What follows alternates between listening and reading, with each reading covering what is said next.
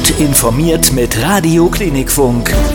Nächste Woche Freitag wird das Gedränge bei unseren amerikanischen Freunden wieder sehr groß sein. Dann sehen wir wieder die Menschenmassen vor verschlossenen Toren vor Kaufhäusern stehen, die nur darauf warten, da reinzukommen.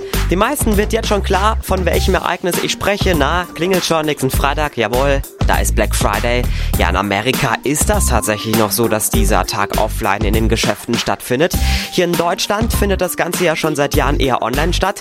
Dann senken wieder unendlich viele Online-Shops ihre Preise mit starken Rabatten. 24 Stunden lang wird mit Sonderangeboten das Weihnachtsgeschäft dann eingeläutet. Boris Klein aus dem Nachgefragt-Team. Woher kommt denn der Black Friday eigentlich? Ja, wie eben schon von dir angedeutet, der Black Friday hat seinen Ursprung in den USA. Inzwischen wird er aber auch von deutschen Unternehmen genutzt. Traditionell wurde der Black Friday immer am ersten Freitag nach dem amerikanischen Erntedankfest, dem sogenannten Thanksgiving, begangen. Okay. Zunächst hatte das auch wenig mit Shopping zu tun. Viele Amerikaner nutzten den Tag einfach, um frei zu nehmen, da Thanksgiving immer auf den Donnerstag fällt. Und so bescherten sich viele einfach ein verlängertes Wochenende. Mhm. Mit der Zeit entwickelte sich daraus dann so eine Art Shopping-Feiertag. Jetzt ist natürlich die Frage, lohnt sich denn dieser Black Friday eigentlich? Ich meine, es gibt ja das ganze Jahr über immer mal wieder richtig gute Angebote und Rabatte, ne? Ja, das ist wirklich eine gute Frage. Vor zwei Jahren hat das Vergleichsportal Idealo in einer Studie mal rausgefunden, dass die durchschnittliche Ersparnis am Black Friday nur bei rund 6% liegt. Ach. Und äh, nicht jedes angebliche Schnäppchen wird also seinem Namen gerecht.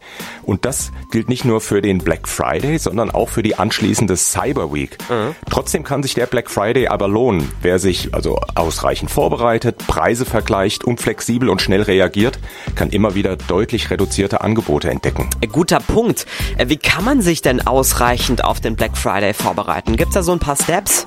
Da gibt es eigentlich nur vier Schritte zu beachten. Tatsächlich sollte man sich Erinnerungen für alle wichtigen Termine einstellen.